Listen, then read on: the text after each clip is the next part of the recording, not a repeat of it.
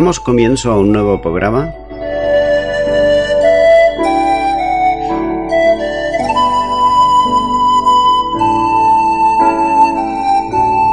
Servidores de Dios. Quien te habla es Manuel Cornejo.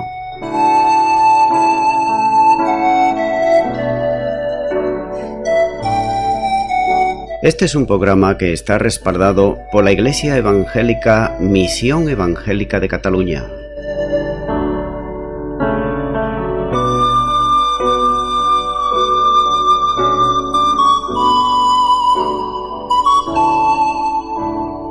Estamos situados en la ciudad de Sabadell, en la avenida Matadepera número 239.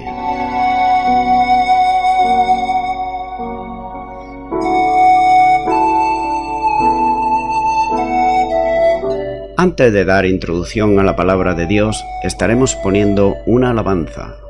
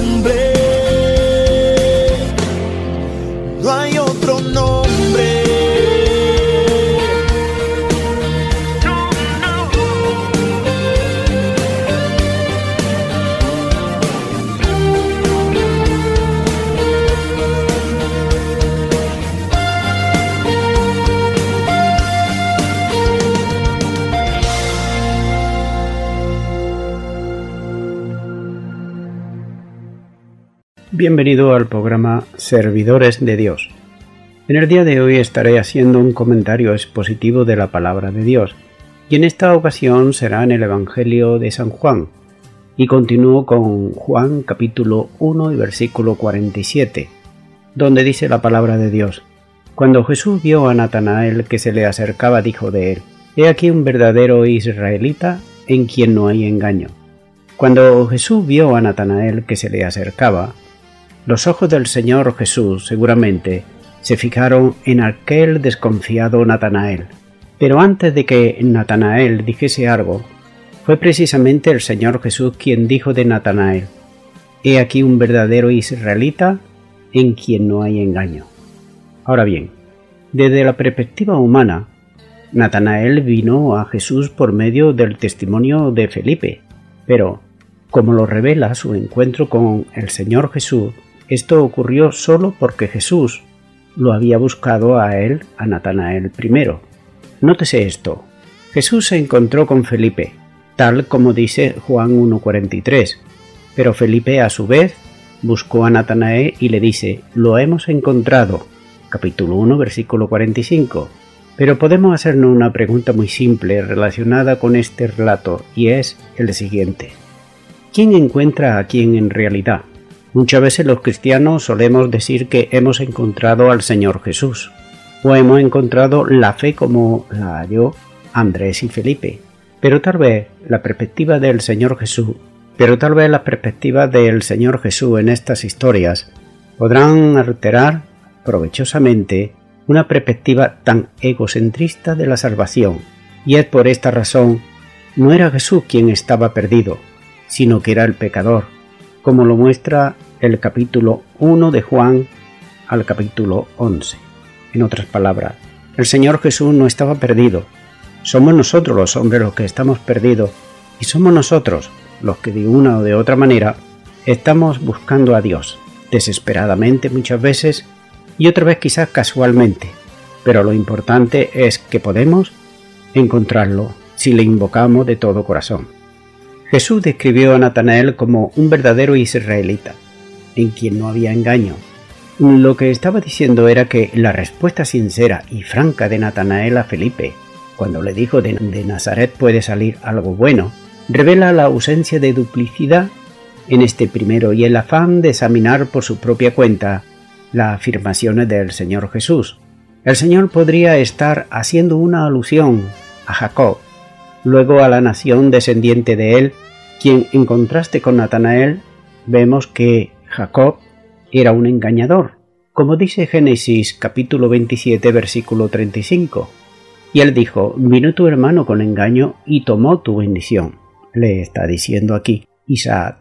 Y también vemos en Génesis 31 versículo 20, donde dice, y Jacob engañó a Labán, arameo, no haciéndole saber que se iba. Así que vemos que Jacob primeramente engañó a su padre, a su hermano y también a su suegro Labán. Por tanto, la palabra Jacob significa precisamente eso, engañador. Pero Natanael, a diferencia de muchos judíos hipócritas, que había muchos, como lo muestra Mateo 6.2 y Lucas 12.1, vemos que había muchísimos que eran hipócritas, es decir, que por fuera aparentaban ser una cosa cuando en realidad no lo era. Ponían cara de caritativos una cara de apariencia de tener siempre la razón y de ser buenos, pero en su corazón, muchas veces, y dentro de sí eran lobos. Por tanto vemos que Natanael era un verdadero israelita. Verdadero, en cuanto a la palabra aquí griega, significa genuino en verdad o auténtico.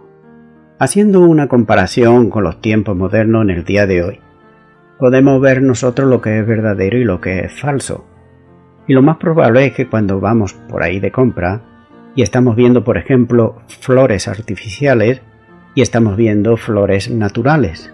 Las artificiales, por muy bien hechas que estén, siempre se van a notar de las auténticas. Quizá en la vista pueden engañarnos, pero si tomamos el tacto, enseguida nos damos cuenta de que esa flor no es auténtica, que es de plástico o es de papel. El Señor Jesús no dice que Natanael sea sin culpa, pero sí sin malicia. Pablo señaló que no hacía falta ser nacido de Israel para ser un verdadero israelita, ya que el verdadero israelita es aquel que obedece a Dios y al Dios de Israel, como dice Romanos 2, versículos 28 en adelante, dice, pues no es judío el que lo es exteriormente y ni en la circuncisión la que se hace exteriormente en la carne, sino que es judío el que lo es en el interior, y la circuncisión es la del corazón, en espíritu, no con la letra, la alabanza de la cual no viene de los hombres, sino de Dios. Y también Romanos 9:6 en adelante dice, no que la palabra de Dios haya fallado, porque no todo lo que desciende de Israel son israelitas, ni por ser descendientes de Abraham son todos hijos, sino Isaac te será llamada descendencia.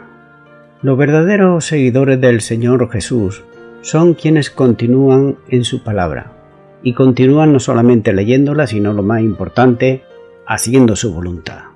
Como digo muchas veces, no es tan importante adquirir conocimiento y conocimiento, sino que lo más importante es hacer la voluntad de Dios sobre todas las cosas. Natanael fue un discípulo verdadero desde el comienzo, como queda claro en su respuesta en los siguientes versículos que vamos a estar viendo. Y ahora continúo con el versículo 48, donde nos dice, Le dijo Natanael, ¿De dónde me conoces? Respondió Jesús y le dijo, Antes que Felipe te llamara, cuando estaba debajo de la higuera te vi. Natanael exclamó perplejo por el reconocimiento omnisciente del Señor Jesús, cuando le dice, ¿De dónde me conoces? Es como si pensara Natanael, ¿de qué me conoce este si yo no soy una persona muy importante para que tú me conozcas? Tampoco soy muy reconocido a donde yo vivo. Soy una persona normal y corriente. ¿Cómo es que tú me conoces a mí? Esto era una verdadera manifestación de la sinceridad de Natanael. Siglo antes, el rey David también hizo prueba de la sinceridad delante del Señor, cuando dice en el segundo libro de Samuel, capítulo 7, versículo 18, Y entró el rey David y se puso delante de Jehová y dijo, Señor Jehová, ¿quién soy yo y que es mi casa para que tú me hayas traído hasta aquí. Vemos ahí como el rey David está reconociendo lo que es delante de Dios. Y hemos de reconocer en todo momento lo que somos delante del Señor y hemos de ser sinceros, ya que delante del Señor estamos completamente descubiertos y no podemos esconder absolutamente nada. Cristo nos conoce mejor que nosotros mismos. Nosotros no sabemos lo que está en el corazón de un hombre o de una mujer. Tan solo con mirarlo a la cara no sabemos absolutamente nada. De hecho, nosotros vemos cada día cientos y cientos de caras, podemos ver, pero ¿sabemos su vida? ¿Sabemos lo que están pensando? No. ¿Por qué? Porque somos semejantes a ellos. Pero delante de Dios todas las cosas están desnudas y están abiertas delante de Cristo. Como dice Hebreos capítulo 4 versículo 13 y no hay cosa creada que no sea manifiesta en su presencia. Ante bien, todas las cosas están desnudas y abiertas a los ojos de aquel a quien tenemos que dar cuentas. Sigue diciendo este versículo, antes que Felipe te llamara, cuando estabas debajo de la higuera, te vi. Jesús, él, le da a entender a Natanael que lo conocía, y así se lo estaba manifestando de una manera divina. Ya se había profetizado en Isaías cómo sería el Mesías. Por eso, en ese momento la mente de Natanael debía de recorrer toda la palabra de Dios del Antiguo Testamento, como por ejemplo, donde dice en Isaías capítulo 11 versículos 2 y 3, y reposará sobre él el espíritu de Jehová, espíritu de sabiduría y de inteligencia, espíritu de consejo y de poder, espíritu de conocimiento y de temor de Jehová y le hará entender diligencia en el temor de Jehová, no juzgará según la vista de sus ojos, ni aguirá por los que oigan sus oídos. Por tanto, Jesús respondía completamente a las características del Mesías profetizado por el profeta Isaías. También, esto nos muestra que antes que Felipe le llamara a Natanael, Jesucristo ya le conocía. Cristo nos conoce a todos antes de que nosotros nos demos cuenta. Natanael se extraña y dice, ¿de dónde sacó Jesús esa información? Ya que él era un israelita sencillo. Nótese que Jesús conocía a Natanael en la intimidad del hogar, y esto nos muestra que algunos cristianos y cristianas pueden llevar una doble vida, mostrándose delante de los demás como ovejitas, y luego en la intimidad del hogar son lobos. Deberían saber que el Señor Jesús nos ve y nos conoce las 24 horas del día, no solamente cuando vamos a la iglesia o estamos con los hermanos de la iglesia, sino cuando estamos también en el hogar, cuando vamos por la calle y cuando estamos en el trabajo. Sigue diciendo cuando estabas debajo de la higuera te vi. Natanael hacía su lectura o devocional diario debajo de la higuera de su casa, como lo solían hacer los sinceros israelitas y como lo suelen hacer también en el día de hoy los sinceros cristianos y cristianas. Tal vez casi lo más seguro, no debajo de una higuera lo podemos hacer nosotros, pero sí en la paz del hogar. En Israel había tres plantas simbólicas relacionadas entre Dios y su pueblo escogido. Primero la higuera, que era símbolo de los frutos que Dios esperaba de su pueblo. En segundo lugar vemos la vid, que la vid era símbolo de la unión del pueblo de Israel con su Dios, para que el pueblo produjera fruto agradable por la gracia de Dios y siempre en unión con Él. Y en tercer lugar vemos el olivo, símbolo de la presencia del Espíritu de Dios en medio de su pueblo. Así que vemos estas tres clases de plantas, la higuera, la vid y el olivo, y cada una de ellas tiene un simbolismo como acabo de decir. El Salmo 139, versículo 1 al 4 dice, Oh Jehová, tú me has examinado y conocido, tú has conocido mi sentarme y mi levantarme, has entendido desde lejos mis pensamientos, has escrudiñado mi andar y mi reposo, y todos mis caminos te son conocidos. Pues aún no está la palabra en mi lengua, y he aquí, oh Jehová, tú la sabes toda. La meditación bajo la higuera de Natanael era algo muy personal, muy íntimo, entre Natanael y Dios. Por esa razón, él hace una afirmación en los siguientes versículos. Y cuando digo que era muy personal y muy íntimo, estoy diciendo que era una relación entre Natanael y Dios solamente. Y el versículo 49 de Juan 1 dice, Respondió Natanael y le dijo, Rabí, tú eres el Hijo de Dios, tú eres el Rey de Israel. Natanael reconoció en ese arrebato de fe que confiaba que Jesús era el Mesías esperado desde hacía mucho tiempo. Esos dos títulos se utilizaban también para el Mesías, por ejemplo, en el Salmo 2, 6 y 7, donde dice, Pero yo he puesto mi rey sobre Sion, mi santo monte. Yo publicaré el decreto, Jehová me ha dicho, mi hijo eres tú, yo te engendré hoy. Por tanto, notamos algo muy importante, y es que mientras iban transcurriendo los segundos, los minutos, y Natanael estaba en la presencia del Señor Jesús, su fe iba aumentando. Y esto también es algo bueno para nuestra vida, que debemos de estar siempre en comunión con el Señor Jesús, porque si estamos con Él en comunión completa, como lo estaba en este caso Natanael, nuestra fe siempre va a ir en aumento. Así que vémosla firmemente lo que él creía Natanael en su corazón aunque tenía últimamente algunos prejuicios concerniente a Cristo. Ahora esos prejuicios habían desaparecido cuando comenzó a hablarle a él. Téngase en cuenta que la gracia de Dios obra la fe del hombre, pero no en cambio las imaginaciones y las lógicas humanas muchas veces suelen derribar en juicios completamente erróneos y falsos. Ahora, él ya no se pregunta, ¿puede algo bueno salir de Nazaret? No se lo pregunta Natanael. Él confiesa que el oficio profético de Cristo al llamarle a él rabino, un título que los judíos comúnmente daban a sus maestros. Cristo es el gran rabino, es el gran maestro, a cuyos pies todos debemos de estar aprendiendo continuamente y no solamente aprendiendo, sino también haciendo su voluntad. Y cuando digo todos debemos de estar aprendiendo, me estoy refiriendo tantos a aquellos que dicen ser apóstoles, aquellos que dicen ser pastores, evangelistas o maestros, es decir, absolutamente todos debemos de estar aprendiendo mientras estemos aquí en la tierra.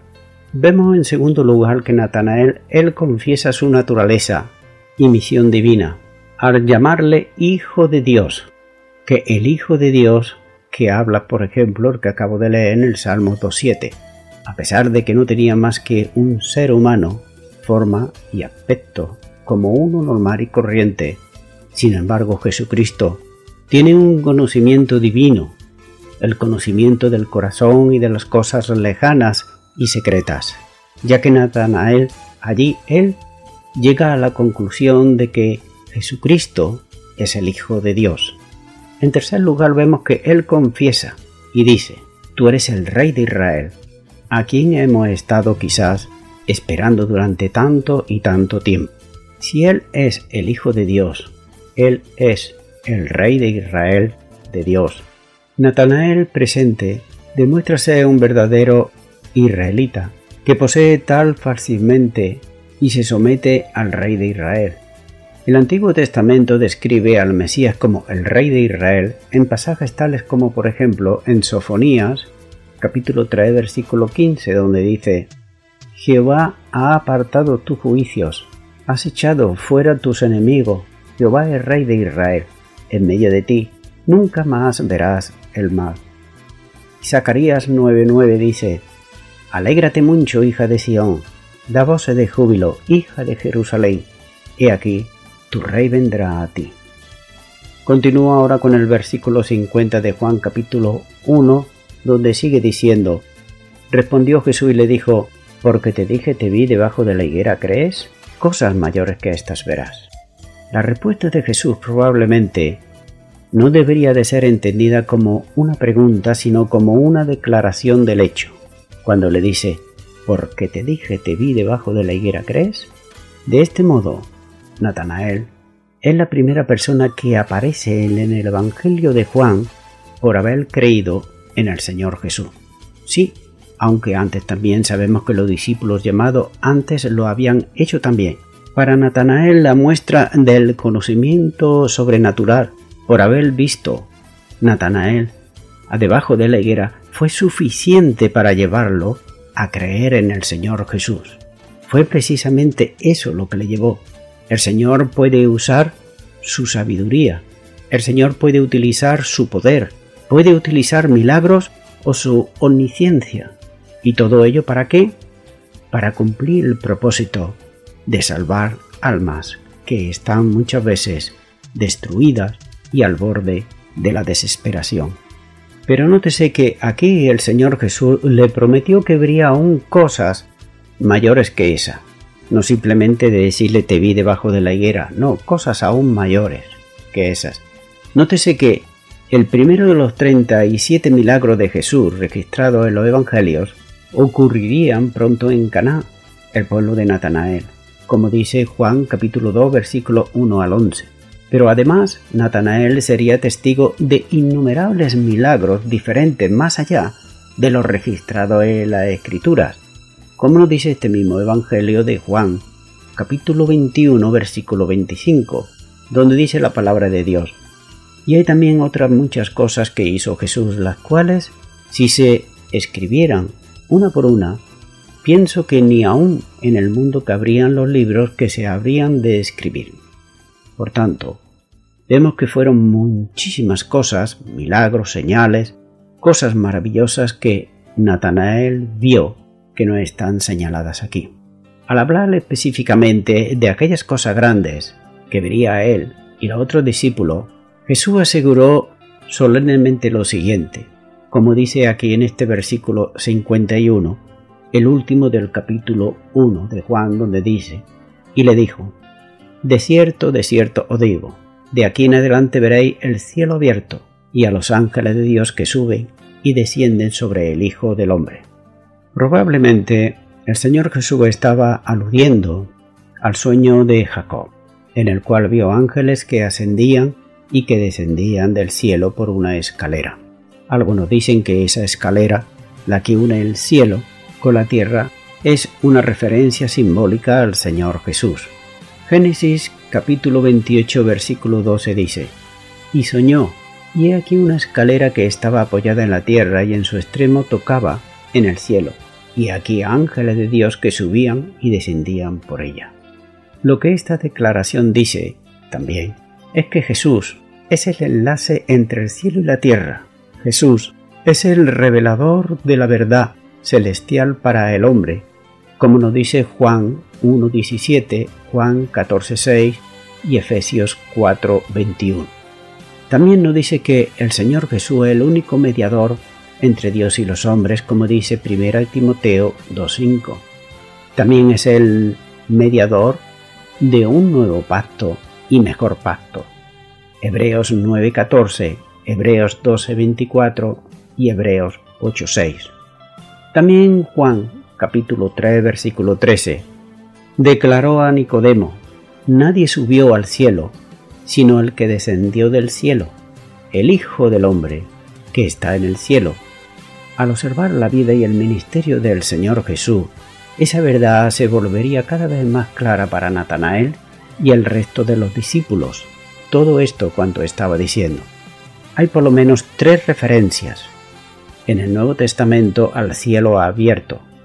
Por ejemplo, podemos hallar en Mateo 3:16, donde dice, Y Jesús después que fue bautizado subió luego del agua, y aquí los cielos fueron abiertos, y vio al Espíritu de Dios que descendía como paloma y venía sobre él. Vemos en primer lugar aquí, en cuanto al bautismo del Señor Jesús, los cielos fueron abiertos.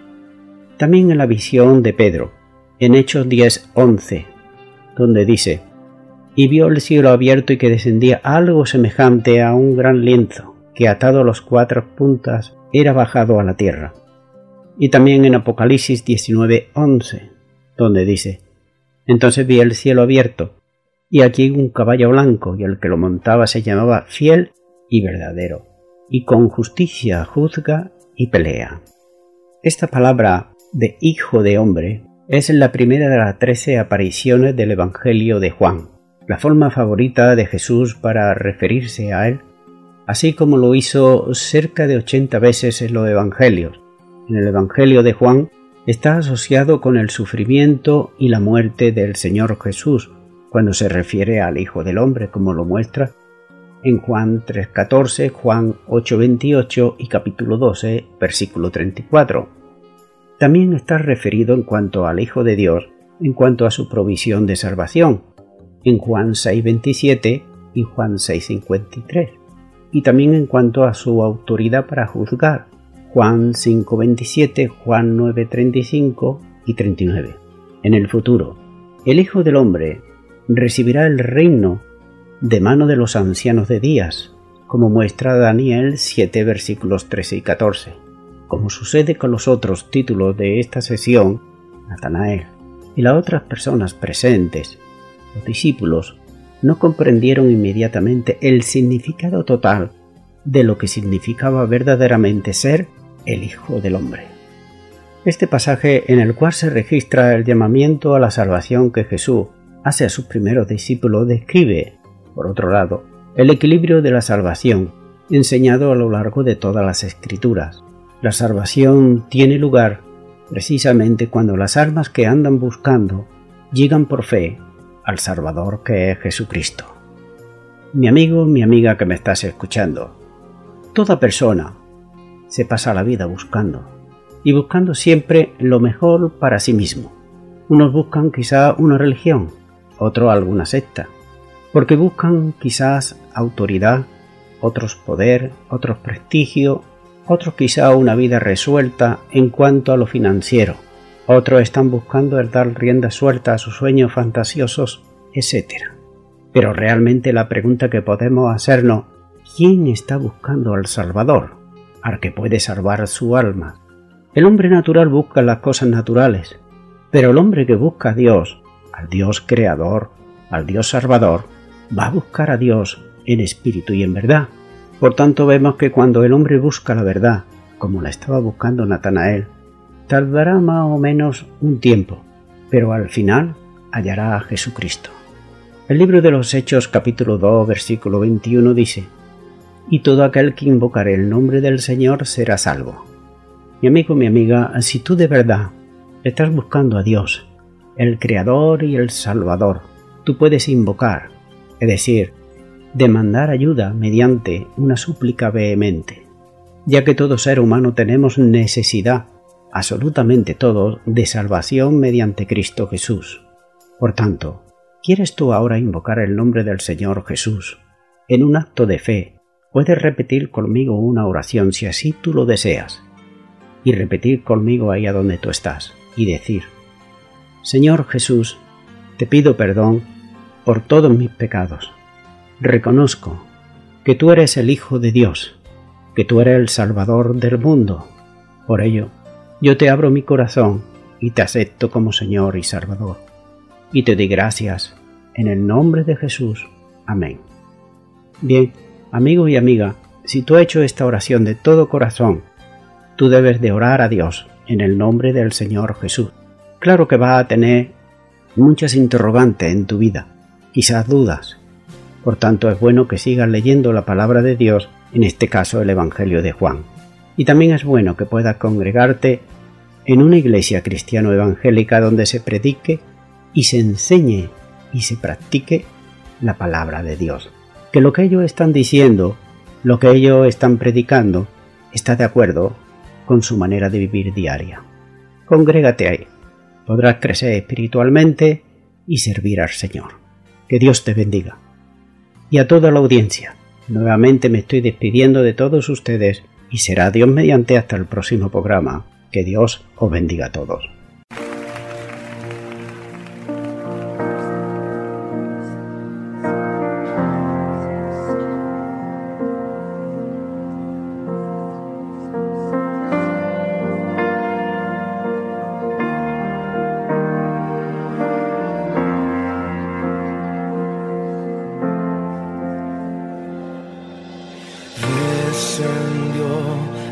Trono celestial.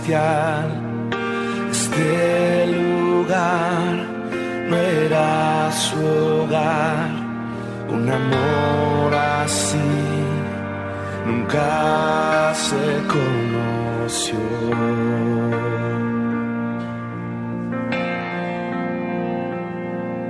Burlado fue con espinas, fluyó su rostro, un amor así nunca se conoció.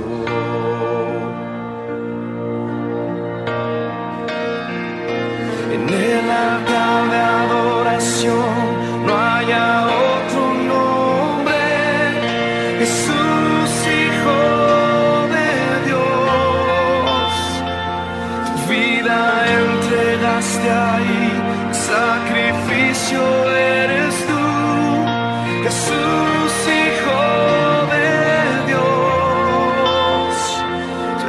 eres Jesús,